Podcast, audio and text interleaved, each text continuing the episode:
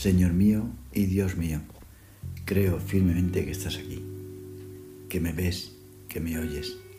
Te adoro con profunda reverencia. Te pido perdón de mis pecados y gracia para hacer con fruto este rato de oración. Madre mía Inmaculada, San José, mi Padre y Señor, Ángel de mi guarda, interceded por mí. París, Parque de los Príncipes un universitario logra acercarse al Papa y le grita, Santo Padre, soy ateo, ayúdame. El Papa se le acercó, hablaron a solos unos instantes y de regreso a Roma, Juan Pablo II recordó a ese chico y le dijo a su secretario, don Estanislao, Pienso que quizá podía haberle ayudado mejor.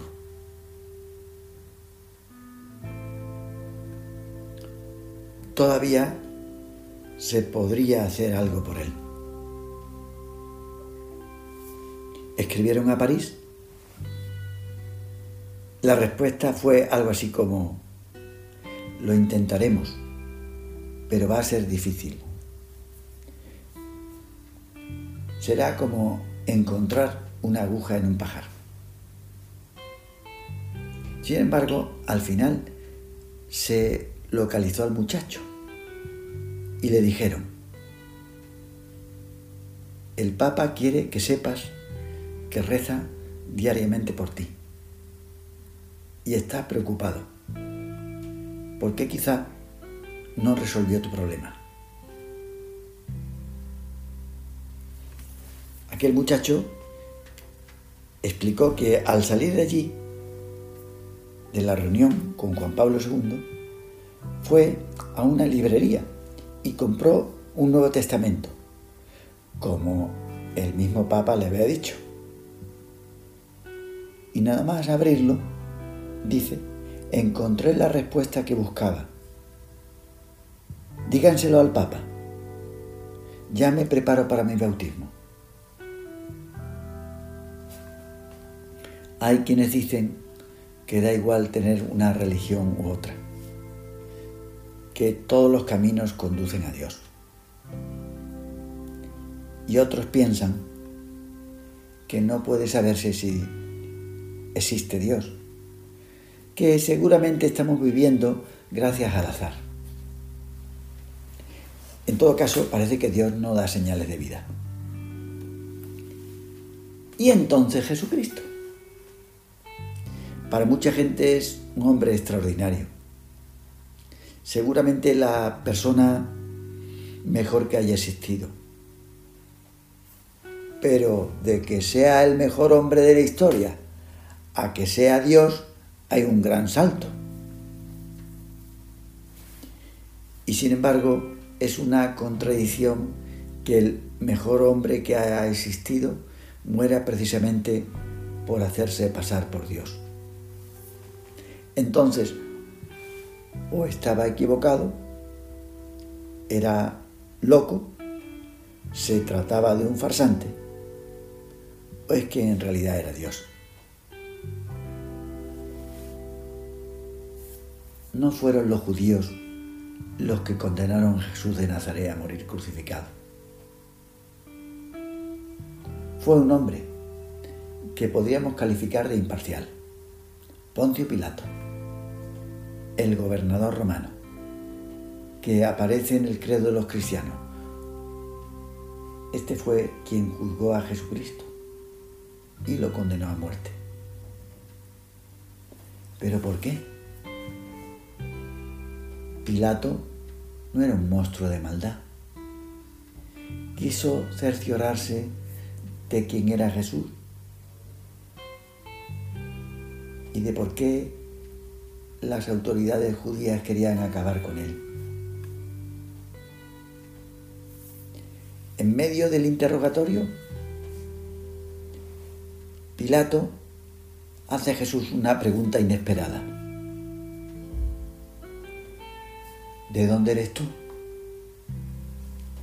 los acusadores habían pedido que fuera condenado a muerte, diciéndole que se había declarado hijo de Dios. Una acusación que según la ley judía traía como consecuencia la pena de muerte.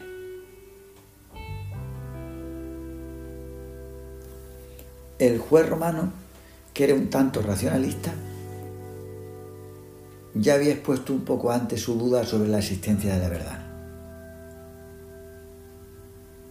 Podría haber pensado que era una tontería lo que decían los acusadores, pero se asustó. En ocasiones, en muchas ocasiones, el racionalismo escéptico lleva a la superstición. Como se ha dicho, cuando uno deja de creer en Dios, acaba creyendo en cualquier cosa. Y entra un miedo irracional ante lo desconocido. Quizá por eso Pilato se asustó. Y fue entonces cuando le preguntó a Jesús de dónde era. Anteriormente, el acusado había declarado que era rey, pero que su reino no es de aquí. Y también había aludido a un misterioso de dónde venía y para qué venía, diciéndole, yo para esto he nacido y para esto he venido al mundo, para ser testigo de la verdad.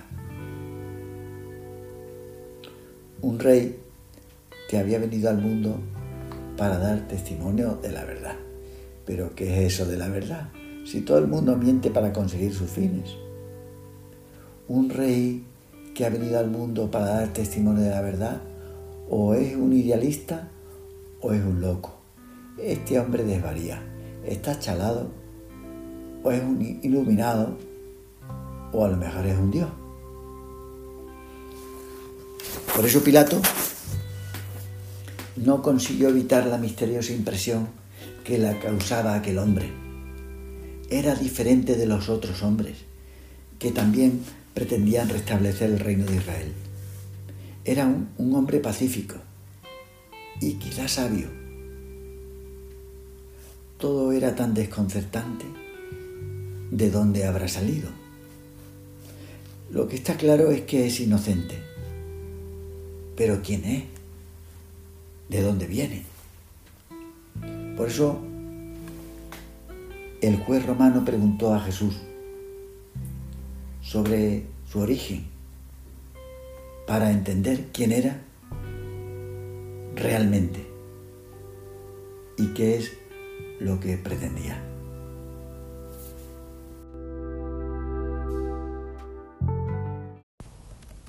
Por la señal de la Santa Cruz de nuestros enemigos. Líbranos, Señor Dios nuestro, en el nombre del Padre, y del Hijo, y del Espíritu Santo. Amén. Señor mío y Dios mío, creo firmemente que estás aquí, que me ves, que me oyes. Te adoro con profunda reverencia. Te pido perdón de mis pecados y gracia para hacer con fruto este rato de oración. Madre mía Inmaculada, San José, mi Padre y Señor. Ángel de mi guarda, intercedes por mí.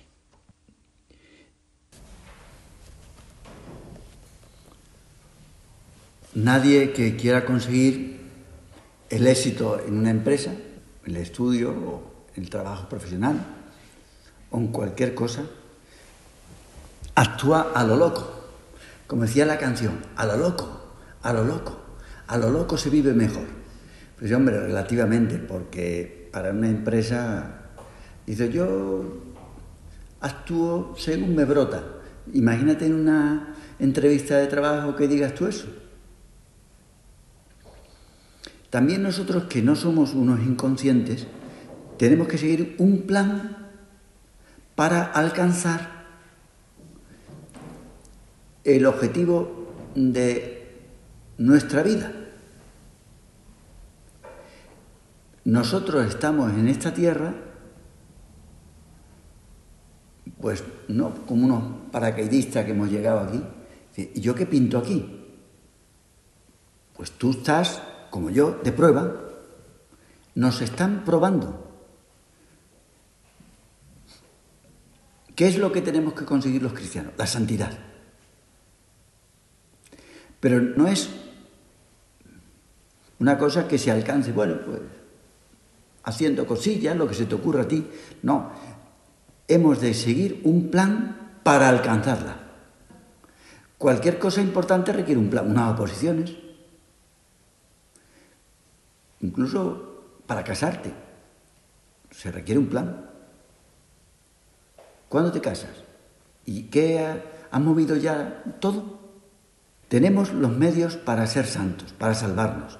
Para llegar al cielo se necesita una poca de gracia y otra cosita. Pues sí, para llegar al cielo se necesita una poca de gracia. La gracia nos viene del Señor, que poco a poco nos la va enviando, poco a poco. Hoy nos llega un poco de gracia, mañana otro y otro. La que vamos necesitando, porque Él no quiere que tengamos despensa. Nadie dice, bueno, pues yo tengo un almacén de gracia de Dios para todo el año, ¿no? Y a veces la gracia, la ayuda de Dios nos llega en el último momento. No hay que inquietarse. No tenemos gracia de Dios para dentro de una hora. No tenemos. Ni para mañana. Tengo gracia de Dios, ayuda de Dios para vivir este rato de oración. Es bueno que nos dirijamos a Él. Para llegar al cielo se necesita una poca de gracia y otra cosita. La cosita es una escalera larga, con un peldaño y otro peldaño y otro peldaño estos peldaños son las normas de piedad. ¿Y eso qué es? La oración, el rosario, la acción de gracias, una meditación, cosas que tú haces con Dios. Tú haces cosas con tus amigas, tomas un café, comes, para tener una amiga que, se hace, estar con ella, jugando al pádel, yendo de excursión, tomando un helado, yendo de compras. Es lógico, ¿no? Pues con Dios tenemos que tratarle. Estos peldaños son las normas que llaman de piedad. Llegamos a Dios a través de ellas, son el conducto. ¿Cómo llego a Dios? Pues a través de la oración,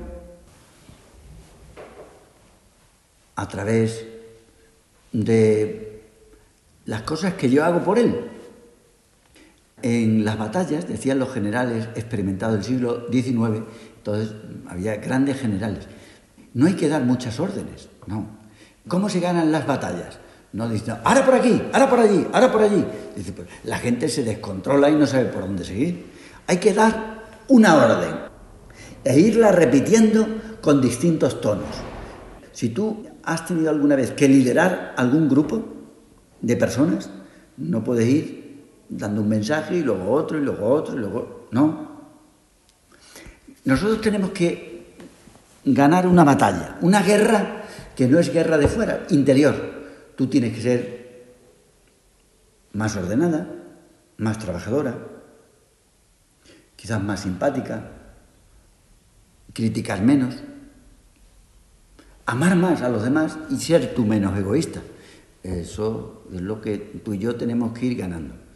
Para eso, decía San José María, una orden. Cuando uno se iba a algún país, le decía siempre lo mismo. ¿Sabes qué decía San José María? El santo que yo he conocido, bueno, he conocido a varios santos, pero al primero que conocí fue a este.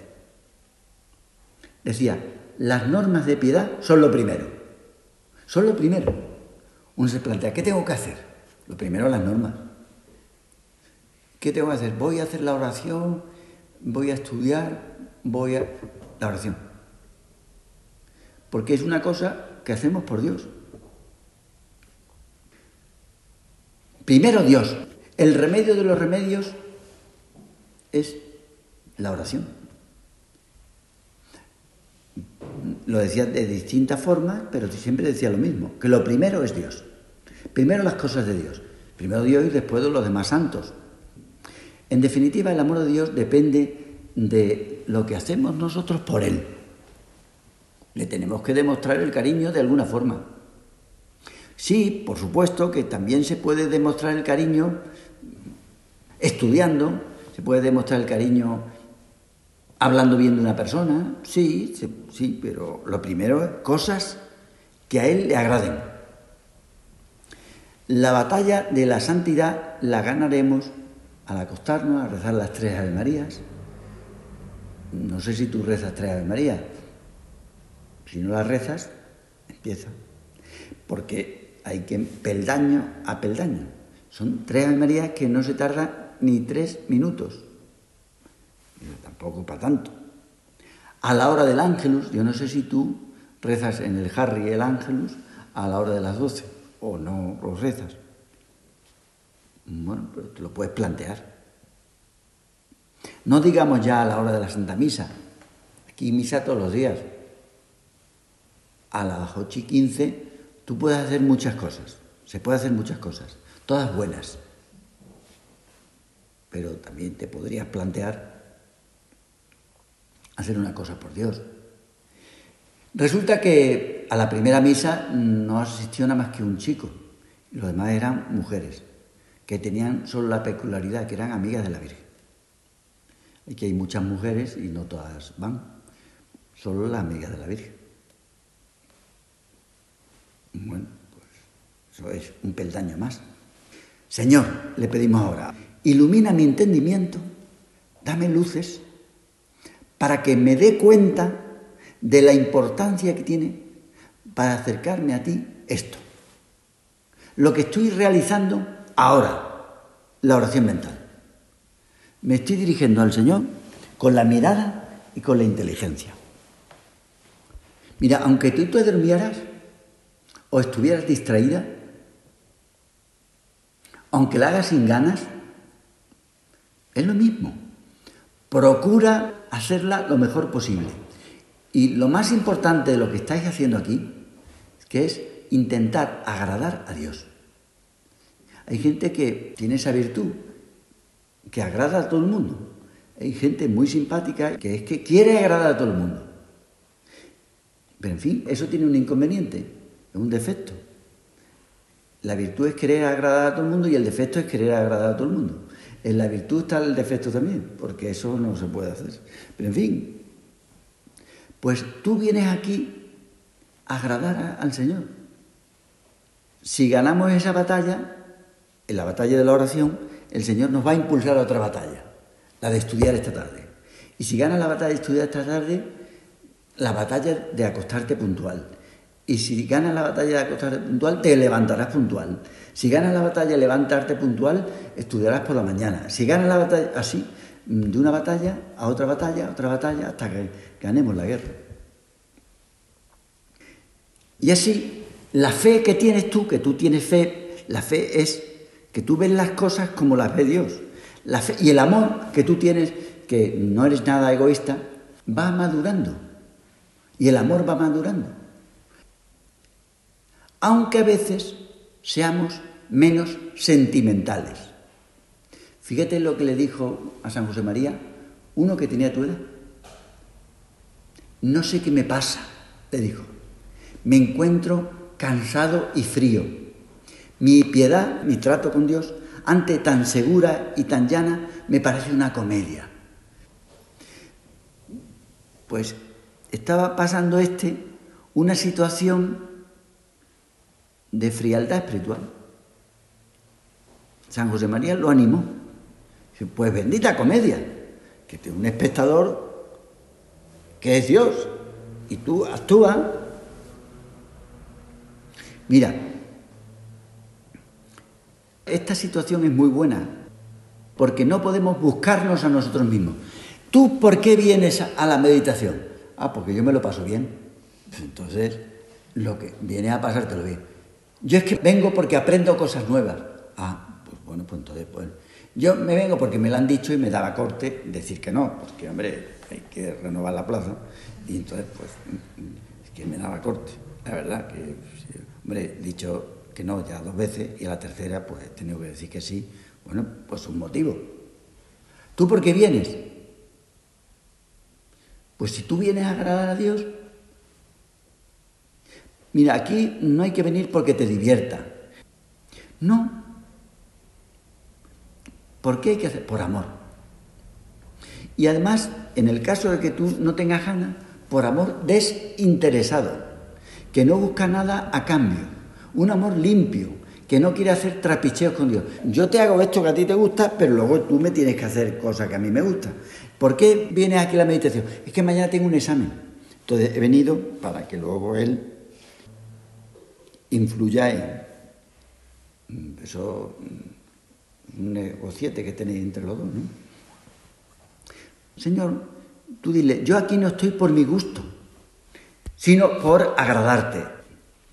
El enemigo sabe bien lo que pierde cuando tú rezas una Ave María. No digo ya 50, una. Pero si rezamos con calidad, intentando pensar lo que digo, pues si tú rezas con calidad, habrá cantidad. El que reza bien, reza más. Por eso no vayamos a rezar bien el rosario. Dice, pues es que yo me quedo al rezar el rosario. Pues tú no vayas a rezar bien el rosario. Ve, proponte rezar bien una Ave María. Solo una. 50, 50 rezarla bien, pero una sí. Pues pequeñas metas, pero que es asequible. Y si, bueno, la primera intenta y dice, no me ha bien, pues la segunda, inténtalo. Tiene 50 intentos, 50 intentos. Para que termines hablando con la Virgen. Un ángel fue el que pronunció la Ave María por primera vez. Pero claro, nosotros lo hemos hecho más que ese ángel. ¿Cuántas veces hemos repetido Alégrate María, llena de gracia, el Señor es contigo. Montones de veces. Más que el ángel, que lo dijo una vez. ¿Sabes lo que decía San José María de lo que tendríamos que hacer los sacerdotes con la gente de tu edad? Pues lo que hicieron conmigo, cuando yo era universitario y un poquillo antes, cuando yo estaba en, entonces COU se llamaba. Pero lo mismo podríamos decir con la gente madura. Si no se consigue que tú seas una persona que hagas oración, es una pérdida de tiempo. Si tú cuando estés en el Sahara no has conseguido aprender a hacer oración mental, pues has perdido el tiempo en el terreno espiritual. Los otros terrenos, al mejor sales con un noviete, pues mira, pues eso que te llevas. O has aprobado la carrera, estupendo. Pero en el terreno espiritual, si tú no aprendes y no eres una persona que haga oración, seas alma de oración, entonces el Papa Benedicto al dirigirse a los obispos norteamericanos le decía que es importante pedir para que haya gente que, que ayude a Dios, porque tú ves dices, qué pocas vocaciones hay, ¿no? Sí, hay que pedir por las vocaciones. Tú habrás oído esto, de hay que pedir para que haya muchas vocaciones en la iglesia. Pedir al dueño de la mies para que envíe gente que trabaje. Dice, porque cada vez trabajan menos. Dice, curas cada vez hay menos y son más viejos. Y entonces, ¿y los jóvenes dónde están? Es importante rezar para que haya vocaciones, pero mucho más importante todavía es que esas posibles vocaciones recen. Claro. Porque ¿cómo va a descubrir uno la voluntad de Dios si no lo conoce y si no habla con él? ¿Cómo se va a casar una persona si no conoce a ningún chico? Había un ingeniero amigo mío que conoció a su mujer, su novia, la casé yo, el año pasado, a través de un programa, de una aplicación de Internet. Una aplicación, sí, una aplicación. No encontraba, no encontraba novia y después me voy a lanzar una aplicación y así la descubrió. Una chica de Valencia, que estaba en Valencia. La descubrió así. Pero, pues hay que descubrir. Pues, pero algo hay que hacer, porque si no la tienes a tu lado, no la encuentras, Por mucho que Dios esté interesado y nosotros lo pidamos, si uno que tiene que casarse no encuentra mujer, pues como ya me dirás tú, ¿cómo va a hacer su vocación? Si queremos que haya gente que se entregue a Dios, más que rezar nosotros, más que la gente rece, lo, que, lo verdaderamente importante es que esas personas recen. Y para eso estamos nosotros, para enseñar. Hay gente que a lo mejor habéis venido muy poco a hacer oración, pero hay otras que ya sois expertas. Hay que aprender para enseñar. A tus hijas, por ejemplo. Porque sí, tienen que aprender inglés, o tienen que aprender matemáticas, o tienen que viajar, es muy bueno viajar. Pues tus hijas tus hijos, sobre todo, tendrían que conocer a Dios. Y el nombre de oración mental, oración mental, suele despistar bastante. Algunos piensan que es la oración de la inteligencia, del intelecto. ¿Tú estás ahora haciendo oración mental? El nombre de mental con frecuencia puede llevarnos al engaño porque es que no se trata de un proceso intelectual. Si tú te vas a la sala de estudio y estás allí media hora, como estamos aquí, y estás distraída, pues no te ha cundido esa media hora, ¿no? Si tú vienes aquí para agradar a Dios y estás distraída, no pasa nada. Has hecho oración mental. Mental, pero si, si no me ha cundido, sí. ¿Sí? ¿Cuál es la mejor oración mental que se ha hecho en el mundo? Te lo digo yo. Un hombre que se estaba asfixiando, que estaba súper distraído con fiebre, con mucha fiebre, asfixiándose, con mucha fiebre, con muchos dolores. Y, así se hacía oración mental, sí. Así estaba Jesús en la cruz. Tú estás tranquilica, ¿verdad? Pues puede hacer oración mental. Sentada, de rodilla, hay gente que le ayuda a hacerla de rodilla, otra le ayuda a hacer sentada, dependiendo. Las personas cultas suelen caer en la tentación de, viene uno aquí al oratorio y dice, voy a hacer oración mental. Entonces se cogen un libro y leen. Empiezan a leer. Eso está bien, ¿verdad? Leer. Pero eso no es oración mental. Dice, voy a salir con un chico. ¿Así? ¿Ah, ¿De dónde es? Pues es canario. Mm, bueno. Me voy a llevar un libro de Canarias. Resulta que llegas a la cafetería donde, o ahí, al lado, pedís la Coca-Cola y durante media hora que estés con él, te dedicas a leer el libro de Canarias. Es que es canario. Pues que cante, que el canario. Pero tú te, es en presencia del niño. Lo cierra y dice, hasta luego. Vamos a ver. En presencia de un niño, si es que estoy leyendo cosas que a él seguro que le gustan.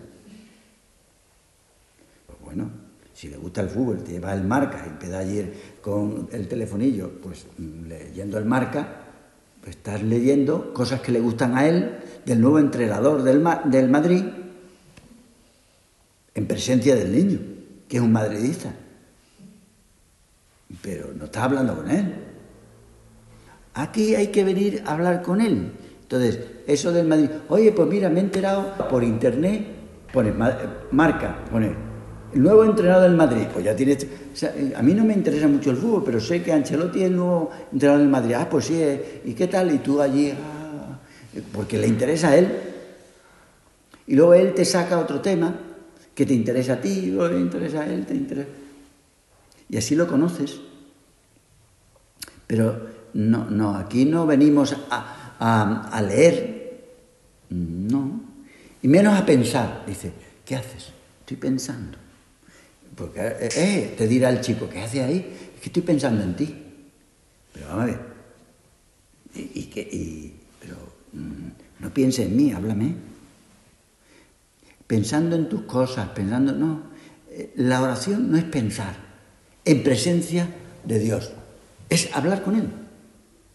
Las cosas que te hieren en la oración, a mí esto me ha herido. Sí que te das cuenta tú de, suelen venir de Dios. Por eso es bueno apuntar. ¿Tú has visto que hay gente que apunta en la oración? O mentalmente. Uno se detiene en eso. Un momento, mira, esto que ha dicho, que, se me ha ocurrido, es detenerse, contemplar. Cuando una persona va con un chico, pues dice, ¿qué ojos tiene? Que le contempla, cómo tiene el pelo, qué zapatos usa, cómo está vestido, qué colonia. Eso es contemplación. Y repasa uno una y otra vez esas cosas. Eso, eso. No hacer como las mariposas que van de flor en flor, de idea en idea. ahora voy a pensar esto, ahora voy a pensarlo. Ahora Una persona dispersa, tú has visto, vas a, salir con una persona mm, y entonces te vas mirando a una, mirando a otra y dices, ¿te no estás lo que estás? Y si tú te pones, mientras estás con un chico, te pones a mirar el móvil, eh, pues no, estás con él, intentas conocerle bien. No debe ser lo nuestro el mariposeo, sino meditar una y otra vez esas cosas que nos han herido. No dejarlo hasta que le hayamos sacado todo el partido. Sin la frivolidad de querer distraernos con lo último que llega. Pues ahora se me ha ocurrido esto. Hombre, pero vamos a ver. ¿No te ayudaba a ti esto? Pues venga a la oración a esto, hablar con él, de eso. Oración mental eh, es la que no es vocal. Puedes rezar una Ave María. ¿Ah, estás rezando muchas Ave María? Yo creo que no. Tienes que estar dirigiéndote a Él.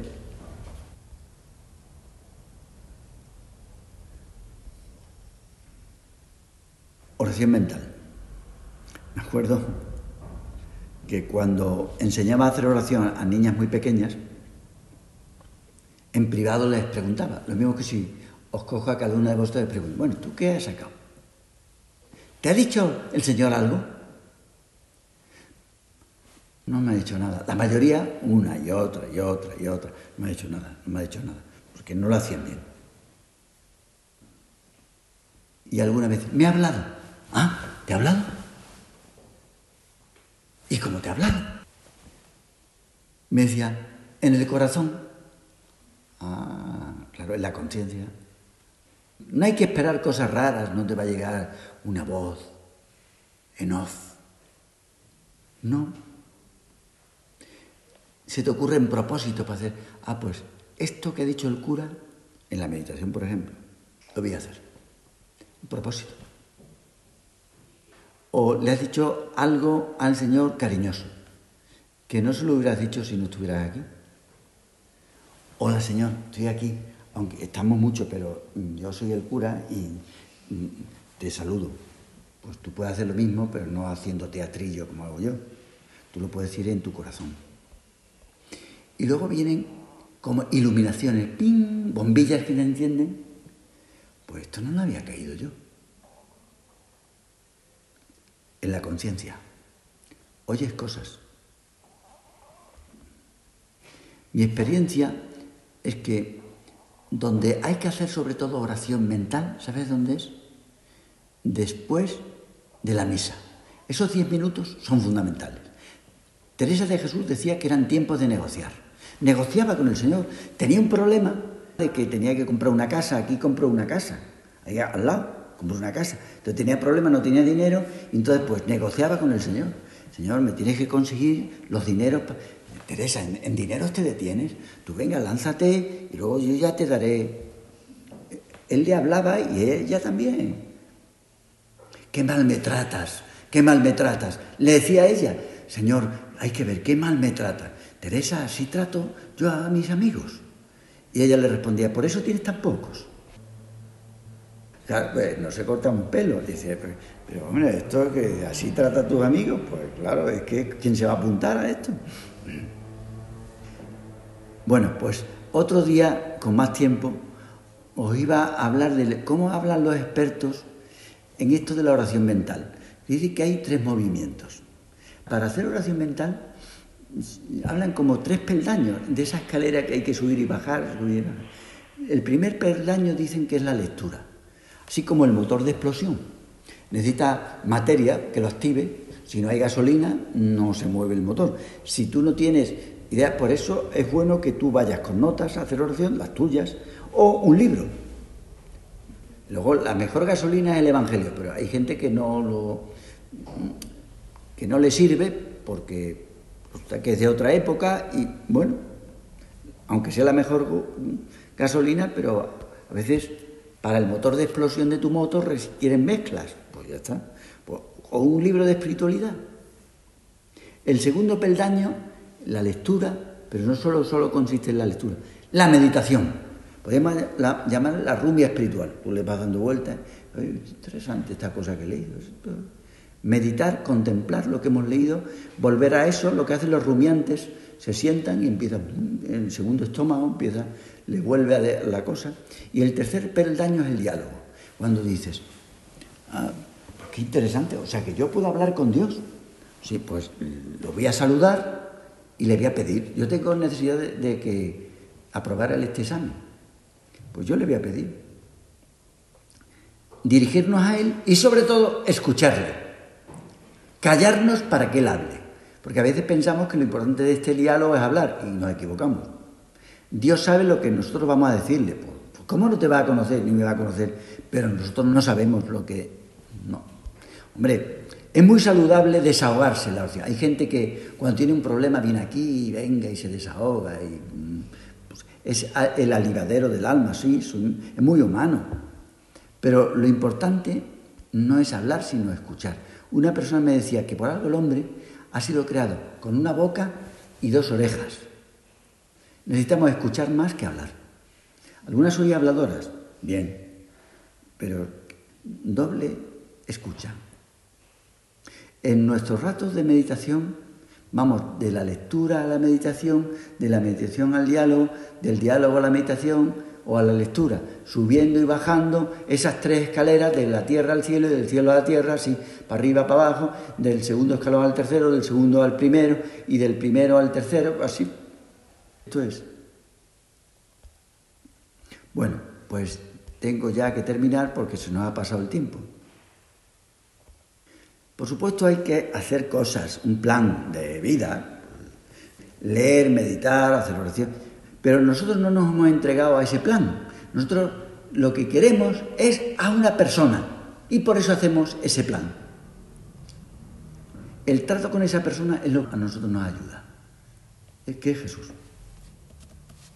Te doy gracias, Dios mío, por los buenos propósitos, afectos e inspiraciones que me has comunicado en esta meditación. Te pido ayuda para ponerlos por obra. Madre mía Inmaculada, San José, mi Padre y Señor, Ángel de mi guarda, intercedes por mí. Por la señal de la Santa Cruz, de nuestros enemigos, líbranos Señor Dios nuestro, en el nombre del Padre y del Hijo y del Espíritu Santo. Amén. Señor mío y Dios mío, creo firmemente que estás aquí, que me ves, que me oyes te adoro con profunda reverencia. Te pido perdón de mis pecados y gracia para hacer con fruto este rato de oración. Madre mía Inmaculada, San José, mi Padre y Señor, Ángel de mi guarda, intercedes por mí.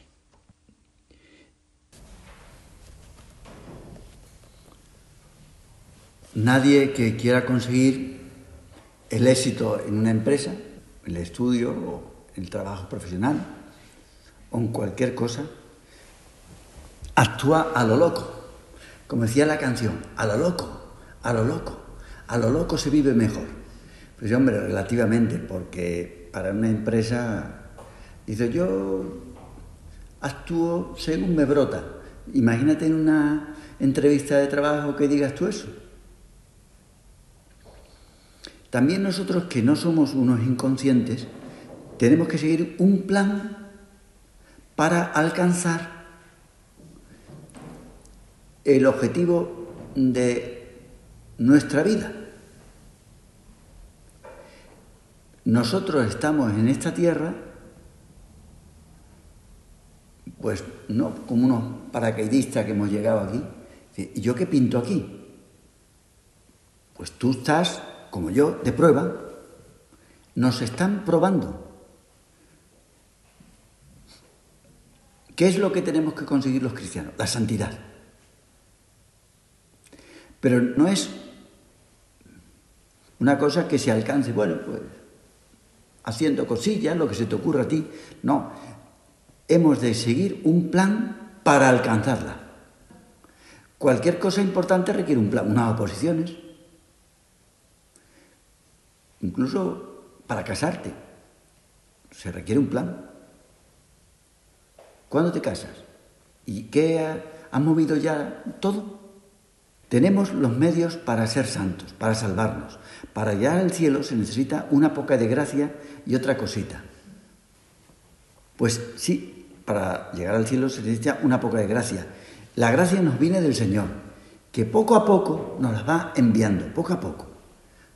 Hoy nos llega un poco de gracia, mañana otro y otro. La que vamos necesitando porque Él no quiere que tengamos despensa. Nadie dice, bueno, pues yo tengo un almacén de gracia de Dios para todo el año, ¿no?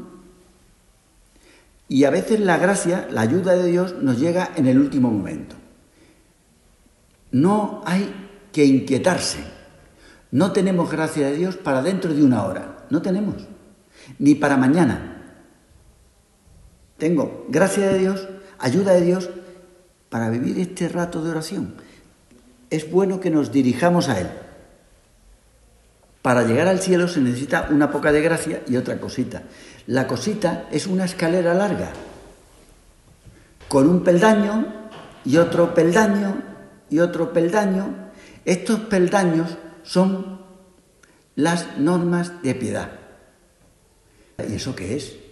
La oración, el rosario, la acción de gracias, una meditación,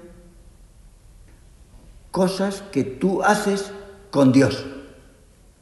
Tú haces cosas con tus amigas, tomas un café, comes, para tener una amiga que, se hace, estar con ella, jugando al pádel, yendo de excursión, tomando un helado, yendo de compras. Es lógico, ¿no? Pues con Dios tenemos que tratarle. Estos peldaños son las normas que llaman de piedad. Llegamos a Dios a través de ellas, son el conducto. ¿Cómo llego a Dios? Pues a través de la oración, a través de las cosas que yo hago por Él. En las batallas, decían los generales experimentados del siglo XIX, entonces había grandes generales, no hay que dar muchas órdenes, no. ¿Cómo se ganan las batallas? No dicen, ahora por aquí, ahora por allí, ahora por allí. Dice, pues, la gente se descontrola y no sabe por dónde seguir. Hay que dar una orden e irla repitiendo con distintos tonos. Si tú has tenido alguna vez que liderar algún grupo de personas, no puedes ir dando un mensaje y luego otro y luego otro y luego... No. Nosotros tenemos que ganar una batalla, una guerra que no es guerra de fuera, interior.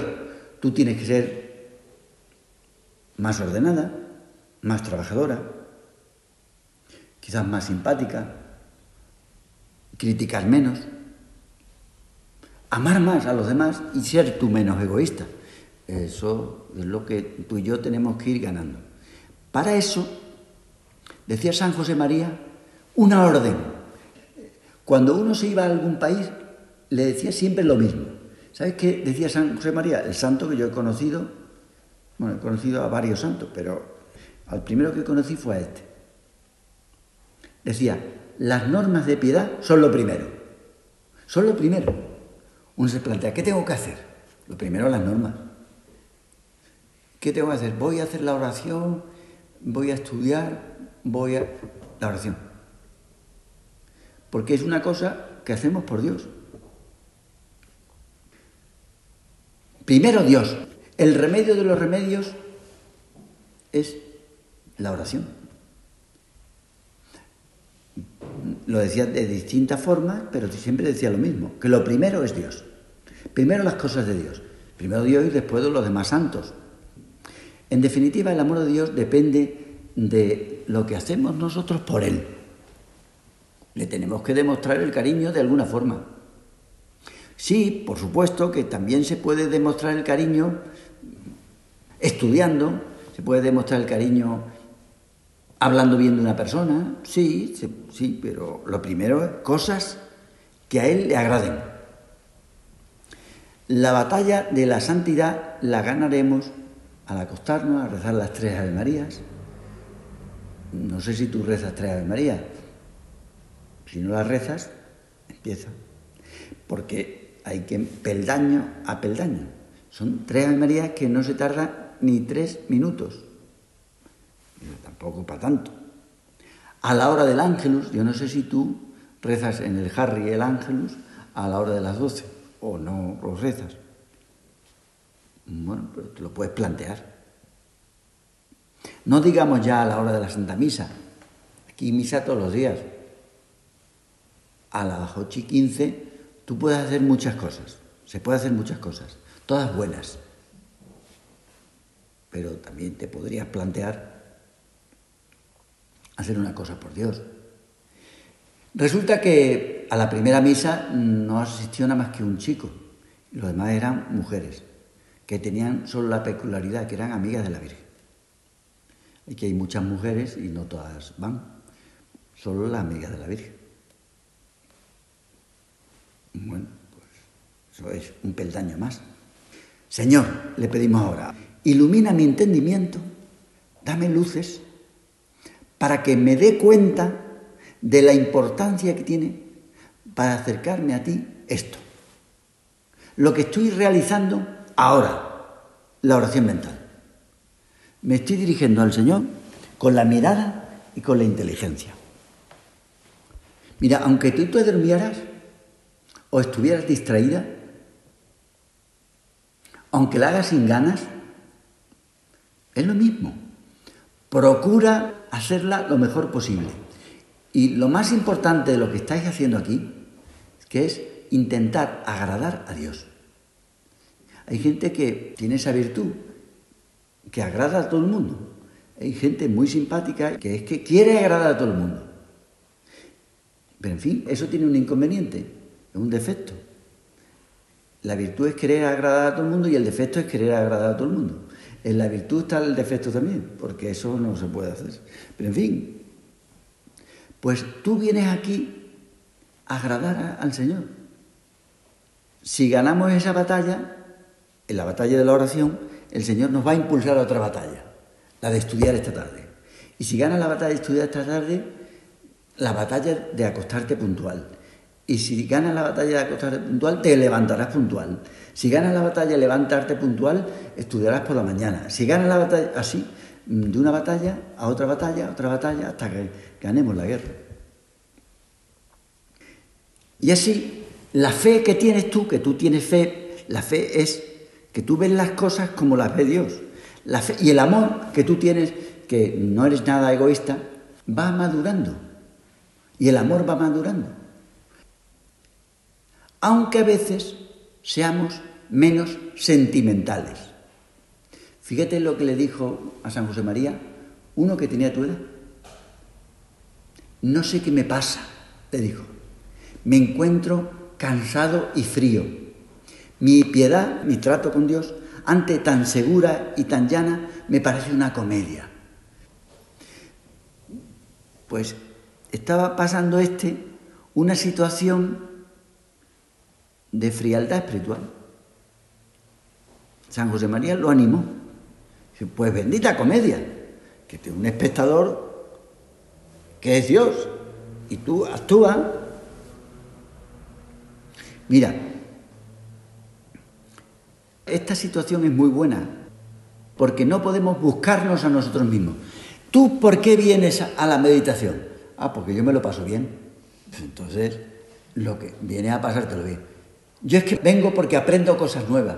Ah, pues bueno, pues entonces, pues, Yo me vengo porque me lo han dicho y me daba corte decir que no, porque, hombre, hay que renovar la plaza. Y entonces, pues, es que me daba corte. La verdad que, hombre, dicho que no ya dos veces y a la tercera, pues, he tenido que decir que sí. Bueno, pues un motivo. ¿Tú por qué vienes? Pues si tú vienes a agradar a Dios, mira, aquí no hay que venir porque te divierta. No. ¿Por qué hay que hacer? Por amor. Y además, en el caso de que tú no tengas ganas, por amor desinteresado, que no busca nada a cambio, un amor limpio, que no quiere hacer trapicheos con Dios. Yo te hago esto que a ti te gusta, pero luego tú me tienes que hacer cosas que a mí me gustan. ¿Por qué vienes aquí la meditación? Es que mañana tengo un examen. Entonces he venido para que luego él influya en eso, un negociete que tenéis entre los dos, ¿no? Señor, tú dile, yo aquí no estoy por mi gusto, sino por agradarte. El enemigo sabe bien lo que pierde cuando tú rezas una Ave María. No digo ya 50, una. Pero si rezamos con calidad, intentando pensar lo que digo, pues si tú rezas con calidad, habrá cantidad. El que reza bien, reza más.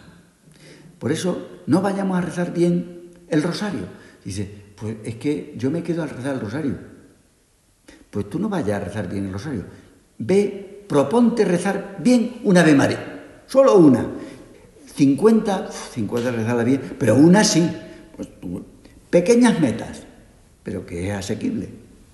Y si, bueno, la primera intenta y dice, no me ha salido bien, pues la segunda, inténtalo. Tiene 50 intentos, 50 intentos. Para que termines hablando con la Virgen. Un ángel fue el que pronunció la Ave María por primera vez, pero claro, nosotros lo hemos hecho más que ese ángel. ¿Cuántas veces hemos repetido? Alégrate María, llena de gracia, el Señor es contigo. Montones de veces. Más que el ángel, que lo dijo una vez. ¿Sabes lo que decía San José María de lo que tendríamos que hacer los sacerdotes con la gente de tu edad? Pues lo que hicieron conmigo cuando yo era universitario y un poquillo antes, cuando yo estaba, en, entonces CO se llamaba. Pero lo mismo podríamos decir con la gente madura. Si no se consigue que tú seas una persona que hagas oración, es una pérdida de tiempo. Si tú, cuando estés en el Sahara, no has conseguido aprender a hacer oración, mental, pues has perdido el tiempo en el terreno espiritual. Los otros terrenos, al mejor sales con un noviete, pues mira, pues eso que te llevas. O has aprobado la carrera, estupendo. Pero en el terreno espiritual, si tú no aprendes y no eres una persona que haga oración, seas alma de oración, entonces el Papa Benedicto al dirigirse a los obispos norteamericanos le decía, que es importante pedir para que haya gente que, que ayude a Dios. Porque tú ves dices, qué pocas vocaciones hay, ¿no? Sí, hay que pedir por las vocaciones. Tú habrás oído esto de hay que pedir para que haya muchas vocaciones en la iglesia. Pedir al dueño de la mies para que envíe gente que trabaje. Dice, porque cada vez trabajan menos. Dice, curas cada vez hay menos y son más viejos. Y entonces, ¿y los jóvenes dónde están? Es importante rezar para que haya vocaciones, pero mucho más importante todavía es que esas posibles vocaciones recen. Claro. Porque ¿cómo va a descubrir uno la voluntad de Dios si no lo conoce y si no habla con él? ¿Cómo se va a casar una persona si no conoce a ningún chico? Había un ingeniero amigo mío que conoció a su mujer, su novia, la casé yo, el año pasado, a través de un programa, de una aplicación de Internet. Una aplicación, sí, una aplicación. No encontraba, no encontraba novia y después me voy a lanzar una aplicación y así la descubrió. Una chica de Valencia, que estaba en Valencia. La descubrió así. Pero, pues hay que descubrir. Pues, pero algo hay que hacer, porque si no la tienes a tu lado, no la encuentras. Por mucho que Dios esté interesado y nosotros lo pidamos, si uno que tiene que casarse no encuentra mujer, pues como, ya me dirás tú, ¿cómo va a hacer su vocación? Si queremos que haya gente que se entregue a Dios, más que rezar nosotros, más que la gente rece, lo, que, lo verdaderamente importante es que esas personas recen. Y para eso estamos nosotros, para enseñar. Hay gente que a lo habéis venido muy poco a hacer oración, pero hay otras que ya sois expertas. Hay que aprender para enseñar. A tus hijas, por ejemplo. Porque sí, tienen que aprender inglés, o tienen que aprender matemáticas, o tienen que viajar, es muy bueno viajar. Pues tus hijas o tus hijos, sobre todo, tendrían que conocer a Dios. Y el nombre de oración mental, oración mental, suele despistar bastante. Algunos piensan que es la oración de la inteligencia, del intelecto. ¿Tú estás ahora haciendo oración mental? El nombre de mental con frecuencia puede llevarnos al engaño, porque es que no se trata de un proceso intelectual. Si tú te vas a la sala de estudio y estás allí media hora, como estamos aquí, y estás distraída, pues no te ha cundido esa media hora, ¿no?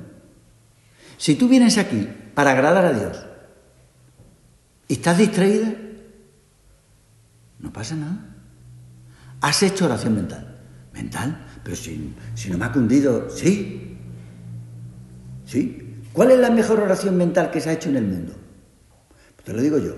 Un hombre que se estaba asfixiando, que estaba súper distraído con fiebre, con mucha fiebre, asfixiándose, con mucha fiebre, con muchos dolores.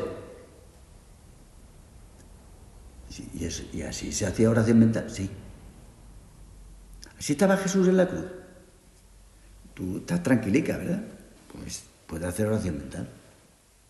Sentada, de rodilla, hay gente que le ayuda a hacerla de rodilla, otra le ayuda a hacer sentada, dependiendo.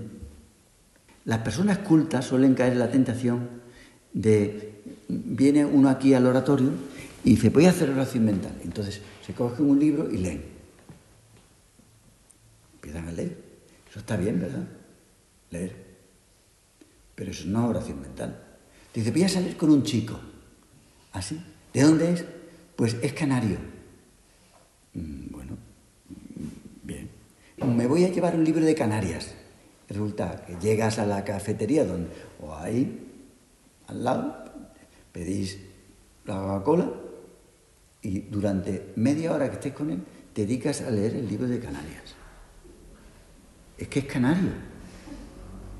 Pues que cante, que el canario. Pero es en presencia del niño. Lo cierra y dice, hasta luego. Vamos a ver.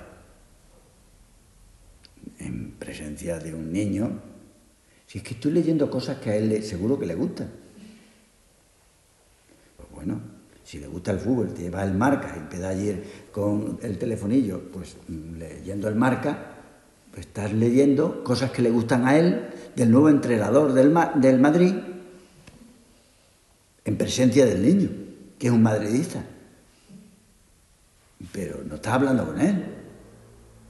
Aquí hay que venir a hablar con él. Entonces, eso del Madrid, oye, pues mira, me he enterado por internet, pone marca, pone el nuevo entrenador del Madrid. Pues ya tiene. a mí no me interesa mucho el fútbol, pero sé que Ancelotti es el nuevo entrenador del Madrid. Ah, pues sí, eh, ¿y qué tal? Y tú allí, ah, porque le interesa a él. Y luego él te saca otro tema que te interesa a ti, o le interesa a él, te interesa. Y así lo conoces.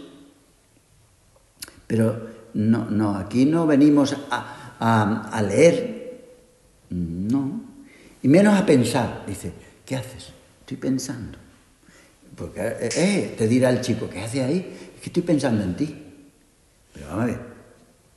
Y, que, pero mm, no piense en mí, háblame pensando en tus cosas, pensando, no, eh, la oración no es pensar en presencia de Dios, es hablar con Él. Las cosas que te hieren en la oración, a mí esto me ha herido. Sí que te das cuenta tú de... Suelen venir de Dios. Por eso es bueno apuntar. ¿Tú has visto que hay gente que apunta en la oración? O mentalmente. Uno se detiene en eso. Un momento, mira, esto que ha dicho, que, se me ha ocurrido, es detenerse, contemplar. Cuando una persona va con un chico, pues dice, ¿qué ojos tiene? Que le contempla, cómo tiene el pelo, qué zapatos usa, cómo está vestido, qué colonia. Eso es contemplación y repasa uno una y otra vez esas cosas. Eso, eso. No hacer como las mariposas que van de flor en flor, de idea en idea. Y ahora voy a pensar esto, ahora voy a pensarlo. Ahora Una persona dispersa, tú has visto, vas a, salir con una persona mm, y entonces te vas mirando a una, mirando a otra y dices, ¿te no estás lo que está? Y si tú te pones, mientras estás con un chico, te pones a mirar el móvil pues no, estás con él, intentas conocerle bien. No debe ser lo nuestro el mariposeo, sino meditar una y otra vez esas cosas que nos han herido. No dejarlo hasta que le hayamos sacado todo el partido. Sin la frivolidad de querer distraernos con lo último que llega. Pues ahora se me ha ocurrido esto. Hombre, pero vamos a ver. ¿No te ayudaba a ti esto? Pues venga a la oración a esto, a hablar con Él de eso. Oración mental eh, es la que no es vocal. Puedes rezar una Ave María. ¿Ah, estás rezando muchas Ave María? Yo creo que no. Tienes que estar dirigiéndote a Él.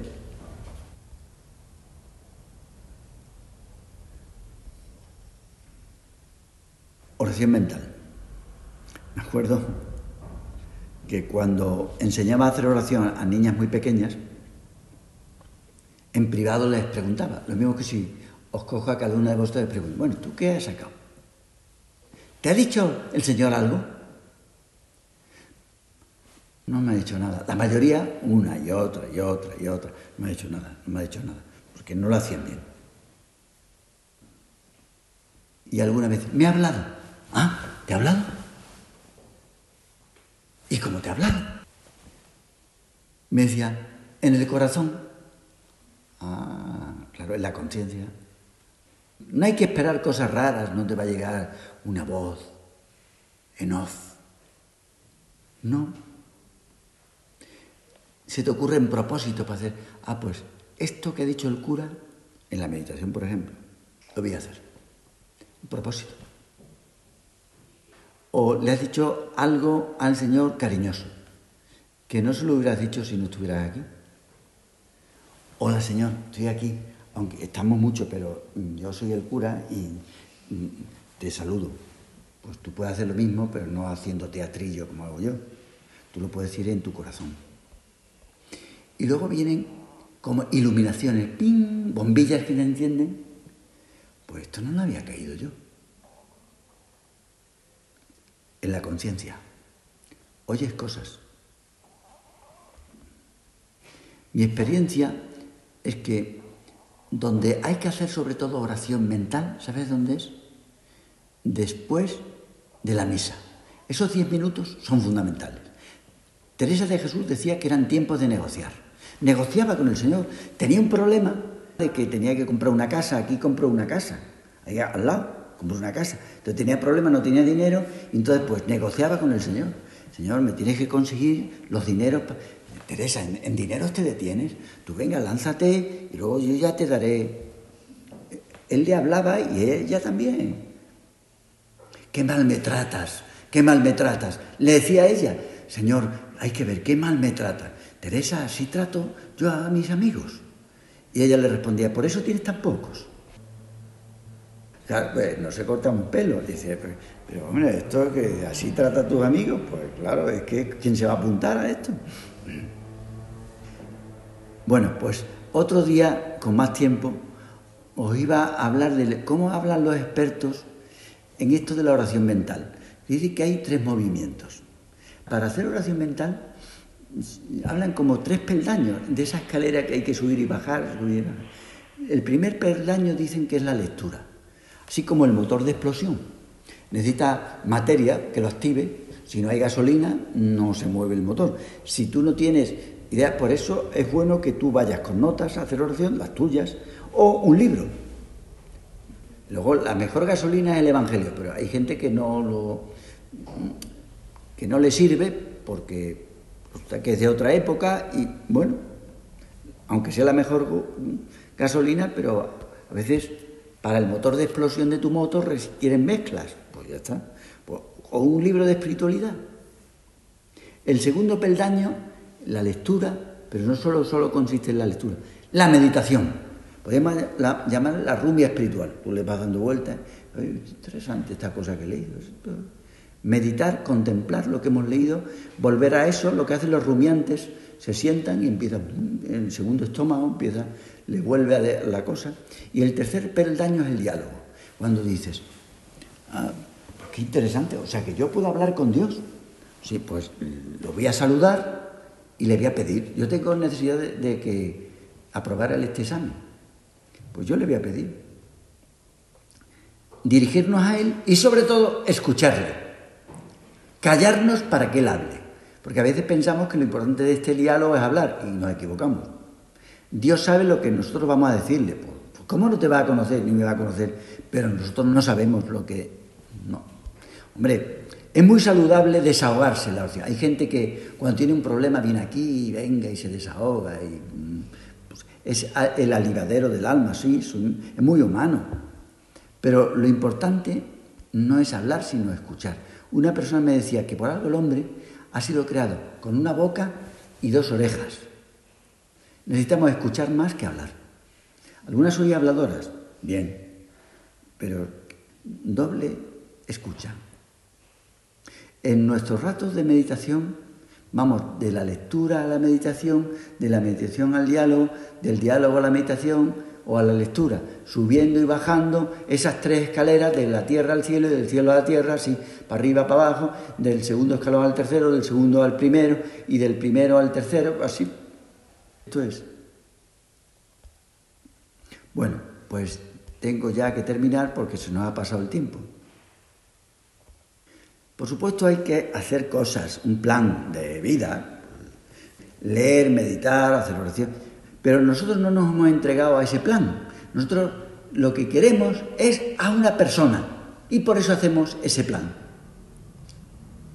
El trato con esa persona es lo que a nosotros nos ayuda. Es que es Jesús. Te doy gracias, Dios mío, por los buenos propósitos, afectos e inspiraciones que me has comunicado en esta meditación. Te pido ayuda para ponerlos por obra. Madre mía Inmaculada, San José, mi Padre y Señor, Ángel de mi guarda, intercedes por mí.